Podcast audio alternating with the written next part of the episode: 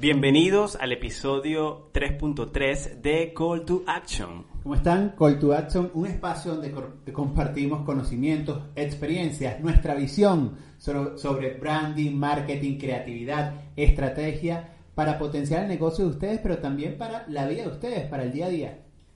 En el capítulo anterior, en el episodio anterior, hablamos sobre eh, si la gente está usando Facebook o no está usando Facebook. Entonces, si no lo vieron, vayan a ver el episodio, dejen un comentario en Instagram o en YouTube.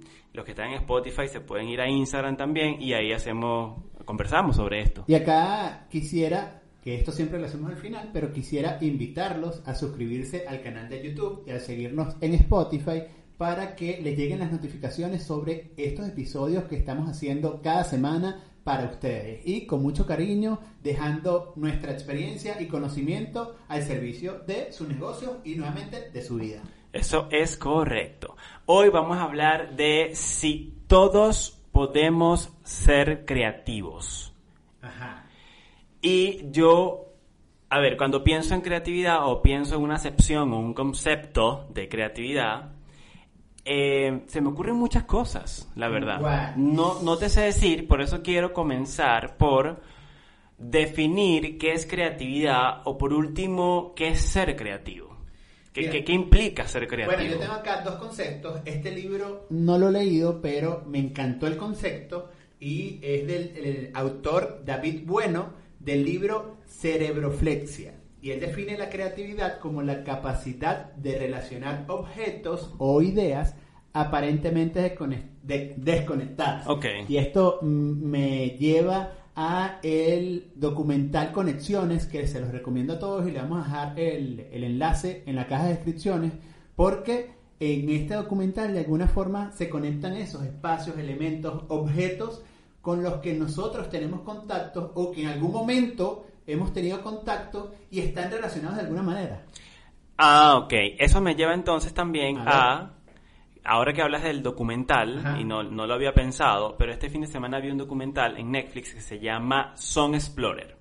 Okay. Entonces ellos toman una canción que marcó hito en la música o en, o en ese género específico y explican cómo fue ese proceso creativo para llegar a la canción. Entonces, bueno, eh, invitamos a un compositor, a un escritor, después dijimos que iba a cantar, después se hicieron estos acordes, después la... Entonces, todas estas piezas que aparentemente separadas no funcionan, las juntaron para crear esta pieza musical que se hizo muy famosa. Pero esto, esto me hace pensar que ese mismo proceso creativo que nosotros como espectadores vemos en ese documental, también se lo recomiendo, es el mismo proceso creativo que nosotros vivimos como creativos, o sea, como creativos solistas, solos, pues eh, en, nuestras casas o en nuestros trabajos o lo que sea. Es decir, eso es un proceso eh, co-creativo. ¿ya? Hay, hay muchos actores en la creación de algo, pero ese mismo proceso que se ve ahí que se, que se visualiza ahí es lo, lo que uno vive cuando quiere ser creativo, cuando uno es creativo. Claro, claro, y al final la capacidad que tenemos para hacer conexiones y que esas conexiones generen nuevos resultados y nuevos escenarios. Claro, que esas conexiones tienen un objetivo específico como resolución de un problema o bueno, estamos produciendo una canción o estamos produciendo una pieza gráfica o estamos produciendo X o estamos construyendo, estamos lo que sea que estés haciendo, ¿no? Ok, mira, ¿y qué dice la Real Academia Española sobre la creatividad? Bueno, que es la facultad de crear y la capacidad de creación. Ahora, yo considero que durante mucho tiempo se ha hecho una relación errónea entre la creatividad y el arte, o, las artes. ¿Por qué? Porque eh, muchas personas relacionan a ser creativo con, ah, bueno, yo tengo un talento, una habilidad en las artes, por lo menos. Adilmer es creativo porque sabe pintar. Servando canta espectacular, es un creativo nato. Eh, Macarena, sabe bailar. ¿Qué creativa es Macarena? Y mm. resulta que la creatividad no tiene por qué estar íntimamente relacionada con las artes, porque al final la creatividad la vivimos nosotros a diario como personas cuando creamos, ideamos, una solución a algo, a un problema, a satisfacer una necesidad. Y cómo lo hacemos desde nuestra experiencia, conocimiento y talento. Claro, yo creo que eso es así, primero parte de nuestra cultura, y segundo porque tenemos como internalizado, como muy tallado en nuestro ADN, que la creatividad precisamente te lleva a un producto final, ¿no? Es por eso que está muy relacionada con las artes, porque bueno, si tú pintas, hay una pintura que si tú cantas, hay una pieza, si tú hay algo tangible o, bueno, o, no intangible, pero algo que puedes escuchar, algo que puedes sentir. Em, yo creo que por eso eh, la gente suele relacionar mucho el ser creativos con este estar eh, como diseñador, como pintor, como músico, como artista. De hecho, te, puedes conseguir con mucha gente que, no sé, estudié contaduría y bueno, hay que hacer unas ideas y hay que generar, no sé, algo para resolver y, creen que ese espacio no es para ellos, porque el espacio para ellos es, bueno, libro de compra y libro de venta y hasta ahí, hasta ahí llego yo. Y eso también tiene que ver con nuestra cultura de educación, ¿no? Con, con, cómo nos hemos educado. Bien, ahora, la pregunta, como dicen en mi tierra, en Venezuela, la pregunta de, la, de las mil lochas es, ¿se nace creativo? Y para esto yo voy a traer a colación a un experto en educación y creatividad, incluso que ha promovido un nuevo modelo educativo que es eh, Richard Herbert. Él tiene un libro que me encantó muchísimo que se llama El Cambio. Y él habla que al final todos, todas las personas nacemos con la capacidad de ser creativos. ¿Qué pasa? En el modelo educativo tradicional empieza un proceso de limitación de esa capacidad de creación a los 5 o 6 años cuando de alguna forma eh, empieza como a moldearte de manera estricta bajo un modelo. Y si ustedes dudan de la capacidad de creación, de la creatividad que tiene un niño, por ejemplo, denle una, una caja y vean qué hace ese niño con esa caja. Yo me recuerdo de mi sobrina, de mi sobrina mayor, ella cuando eh, ya tiene casi 30 años, eh, cuando tenía dos años, me recuerdo que en la casa había un banco, ella tenía muchos juguetes, muchas muñecas y al final su banco era carro, el autobús, una, una mesa, era un alumno, era su hijo y ahí demostraba cómo en diversas situaciones tenía la oportunidad de imaginar y crear escenarios y crear contextos completamente diferentes solo con un banco. Claro, sí, es que tú, tú, tú le compras a un niño un Fisher Price de, no sé, un juguete para eh, armar y cosas y prefieren jugar con una olla. Y esa olla es tambor, esa olla es batería, esa olla es un tractor que te lleva, esa olla es cualquier cantidad de cosas, porque obviamente en, con esa olla yo puedo imaginar. Pero el tema educativo es clave porque yo lo que, lo que, lo que veo es que si tú tienes cierto talento, y esto lo voy a conectar con el talento también, y cuál es la relación entre el talento y la creatividad, si tú tienes cierto talento, por ejemplo, para la comunicación, te das cuenta que cuando vas al colegio, vas a la escuela, te dan lenguaje y comunicación, o comunicación, no recuerdo cómo se llama, castellano. Castellano. Castellano y literatura. Entonces, bueno, ahí vas a ver lenguaje y literatura que te van a decir que leas la Iliada y que eh, este es el verbo sujeto y predicado. Mm. Y probablemente ese sistema, digamos, tan arcaico, que yo no digo que no sea importante aprender esas cosas, pero es un sistema tan arcaico que te, te, encierra de cierta manera a tu... Eh, tratar solamente de entregar tareas, de entregar tareas y no conectarte realmente con esos talentos. Porque probablemente sí lo eres, pero ¿cómo lo vas a descubrir si esto está todo acartonado? Sí, limita tus habilidades. estás limitado completamente. Lo que tú dices me lleva a pensar y a reflexionar un poco en la importancia que tiene entonces cuando somos adultos en identificar nuestro elemento, como dice Ken Robinson, un británico que ha dedicado años de vida a eh, potenciar y también promover una nueva educación desde la creatividad. ¿Y qué es el elemento? El elemento es eso que te moviliza, esa pasión que yo puedo tener y que me va a hacer a mí dedicarme de manera satisfactoria, de la mejor manera y tener un buen performance en algo que estoy haciendo. Y con ese elemento, de alguna forma, poder crear soluciones, poder crear nuevos escenarios y potenciar esa habilidad de idear soluciones. Claro, eso, eh, digamos, idear para tu, para tu trabajo o para tu vida diaria. O sea, porque obviamente si tú estás trabajando este, desde ese elemento y estás creando desde ese elemento, eh, el hecho de que tú estés creando desde ahí te hace mucho más creativos en otros aspectos de tu vida. Mm. O sea, si yo, por ejemplo, estoy trabajando en un trabajo que me gusta, donde soy creativo, donde este, tengo que pensar siempre cosas, eso mismo yo lo llevo para mi vida diaria. O sea, para cómo yo me puedo gestionar, porque no, no estamos hablando de creatividad de la creatividad de hacer un video para YouTube, la creatividad de escribir un guion, la creatividad de una pieza de Instagram, no. O sea, eso también es creativo, pero estamos hablando de la creatividad para la vida. O sea, cómo yo soy creativo cuando me despierto. La creatividad para la vida y para ustedes que seguramente están pensando en emprender, en que tienen un negocio actualmente o de alguna manera están dedicados a gestionar la comunicación y el marketing de alguna marca, empresa o negocio. Y acá yo quería también aprovechar la oportunidad para invitarlos a abrirse a los errores.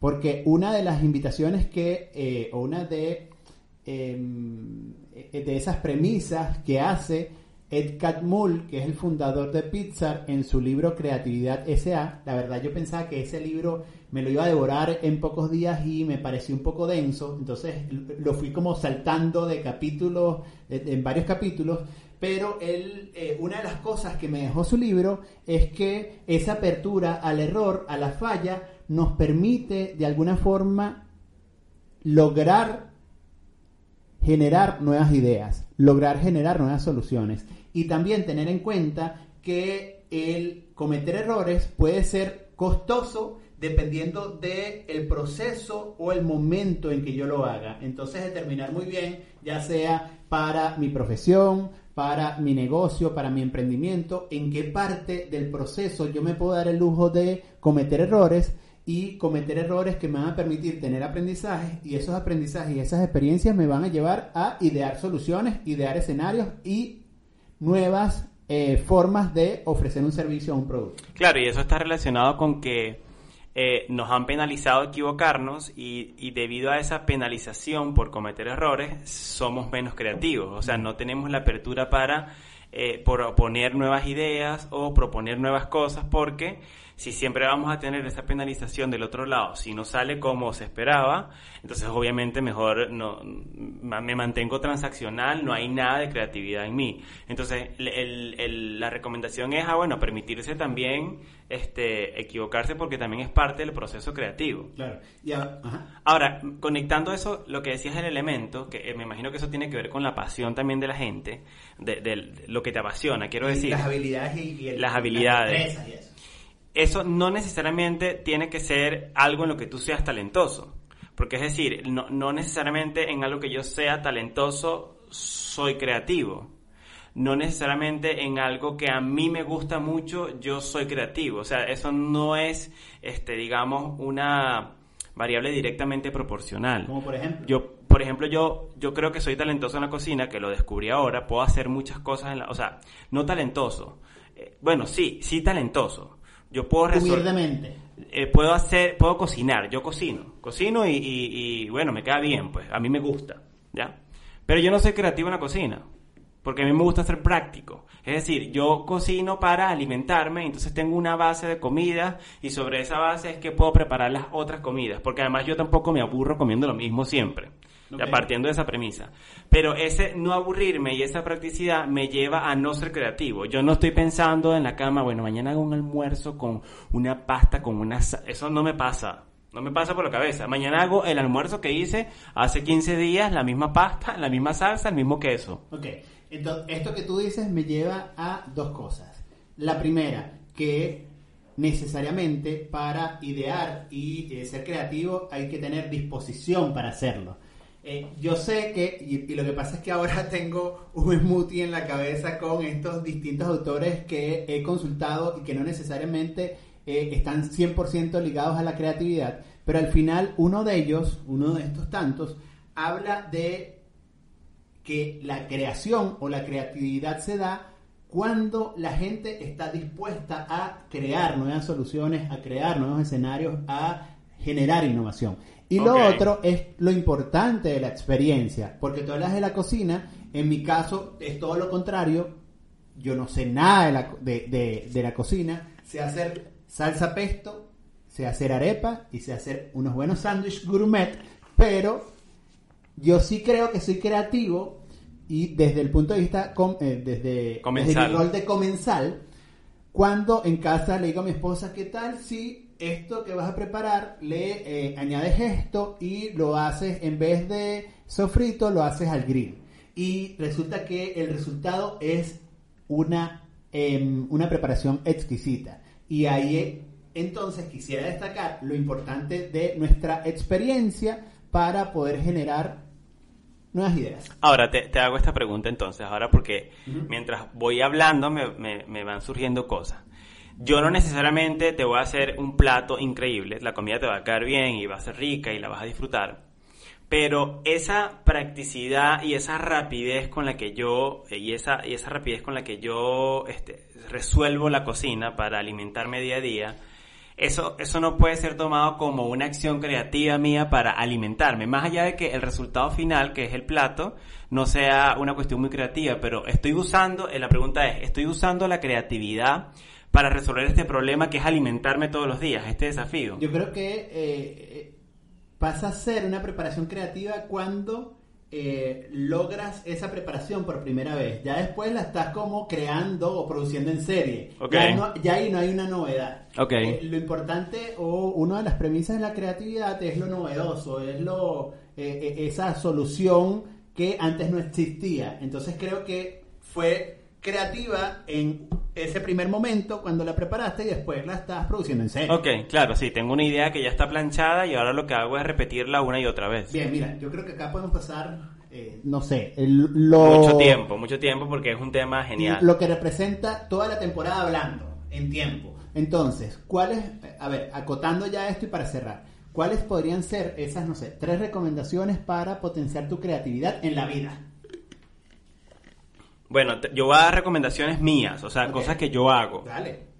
Em, yo consumo muchísimo contenido y soy muy rápido consumiendo contenido. O sea, a veces yo incluso me sorprendo de cómo puedo consumir contenido tan rápido. Y además tengo el tiempo y la disposición, porque es algo que me gusta.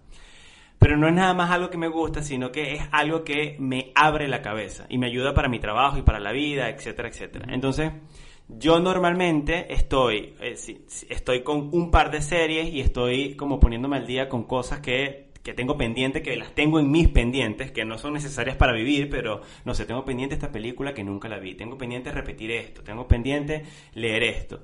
Y normalmente tengo un par de libros que siempre estoy leyendo, que no, puede ser uno de consulta, que, que lo puedo leer cada tanto porque consulto cosas en ese libro y puede ser uno eh, que se consulta está muy, digamos, relacionado con el tema educacional.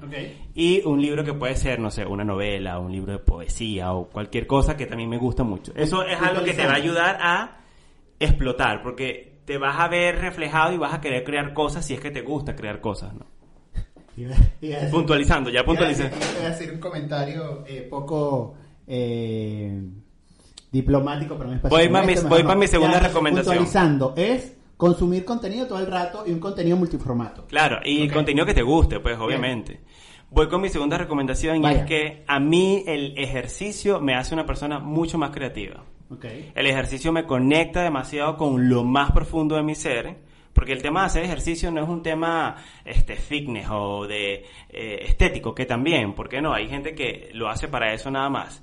Pero si logras conseguir un balance entre esas cosas, la salud y entre lo que está pasando dentro de ti cuando haces ejercicio, te puedes conectar con un montón de cosas que probablemente no conocías. Entonces a mí el ejercicio me explota la creatividad. De hecho, yo puedo estar, yo puedo salir hoy a correr 10 kilómetros y al kilómetro 5 se me ocurre una idea y detengo el entrenamiento y me voy a mi casa y desarrollo. Mira, si eres un gato te quedan 7 vidas porque ya has explotado dos okay, Entonces, eh, la segunda recomendación de Dilmer es que eh, busquemos el equilibrio en nuestra vida. Claro. Tercera. Y la tercera recomendación, que, que, que, es, una, una, es algo que yo hago, ¿no? Y también a veces digamos que me obligo, de cierta manera, de cierta manera, es relacionarte con el otro, eso es necesario. O sea, buscar pares que, eh, digamos, donde puedas discutir ideas y donde puedas tener conversaciones que te puedan poner a pensar. Eso es súper necesario para incentivar el proceso. No son ideas que van a salir de buena a primera, pero vas a tener revelaciones a medida que pasa el tiempo. Señores, al gato de Dilmer le quedan siete vidas, eh, ya porque explotó dos veces, ya tengan ¿Los gatos tienen nueve vidas o siete? Eh, nueve vidas, pero explotaste dos veces. Ok.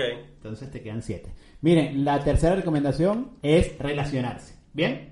Ahora, yo les quiero compartir tres recomendaciones para que potencien la creatividad en su negocio. Y la primera tiene que ver con estar conectados, estar conectados con el mundo y con nuestro sector. Estar conectados con el mundo nos lleva a saber qué es contingente, saber cuáles son las necesidades y los problemas que se están generando en la actualidad, saber si los modos de consumo han cambiado. Incluso en el 2020 eh, tenemos tres etapas, la pre-COVID, la COVID, en plena crisis y la post-COVID, que realmente es como una fantasía esa post-COVID porque todavía esta crisis no ha pasado. Que la pre-COVID son tres meses, post-COVID llevamos 555 años, eh, digo, en COVID llevamos 555 años y la post que no vamos a saber. Está en nuestra mente, en los optimistas y eh, vemos cómo en estas tres etapas han cambiado completamente las condiciones del mercado y las formas de consumo. Y esto nos lleva a que si estamos conectados vamos a saber cómo reaccionar y cómo crear nuevas soluciones, escenarios, oportunidades para esa nueva dinámica que se está creando a nivel global en el mundo. Y con nuestro sector nos lleva a ser eh, diferenciadores, buscar una propuesta de valor que realmente eh, destaque en nuestro sector y también a conocer cuáles son esas nuevas soluciones o nuevos escenarios que se están generando ahí y desde ahí crear nuevas oportunidades. Lo otro tiene que ver con relacionarnos de manera empática con nuestro cliente, poder saber desde eh, la creación y desarrollo de nuestro producto o servicio cuáles son sus necesidades, cuáles son sus dolores, cuáles son sus felicidades y alegrías, incluso cuáles son esas oportunidades que ve para un futuro. Y desde ahí nosotros crear, no solo comunicar, crear soluciones que están hechas productos y servicios. Y lo otro tiene que ver con conocer muy bien de principio a fin nuestro modelo de negocio y las características de nuestro producto o servicio. Porque cuando entonces yo estoy conectado con el mundo y con mi sector, cuando además estoy vinculado de manera empática con mis clientes y mis audiencias y cuando conozco mi producto voy a poder conectar esos distintos puntos y generar soluciones e idear nuevas cosas que si me, eh, si me falta alguna de esos puntos no voy a poder crear. Entonces tengan en cuenta estas tres cosas para su negocio o emprendimiento. Bueno, eso, eso fue. Si tienen, si tienen comentarios al respecto, los dejan en la caja de descripciones o en Instagram. Recuerden, Call to Action es un espacio que eh, realizamos y producimos gracias al apoyo de Launch Coworking, que es acá donde estamos, un espacio de cowork en la ciudad de Santiago y Talca, acá en Chile, donde emprendedores potencian sus ideas y sus proyectos en comunidad. Y también a Social que es una aplicación que yo siempre digo que más que de programación de tus redes sociales, es una aplicación que nos permite gestionar de manera integral e inteligente nuestra presencia digital. Recuerden que en la caja de descripciones tienen un enlace donde pueden disfrutar de tres meses gratuitos del plan Manager de Social Y esto fue todo. Recuerden, suscríbanse, denle me gusta a este video, Síganos en las redes sociales y mantengámonos en contacto permanente para seguir creciendo juntos. Nos vemos en un próximo episodio. Arroba Dilmer Duno en todos lados. Y arroba Gabriel Patrizzi. Nos vemos pronto. Chao, chao.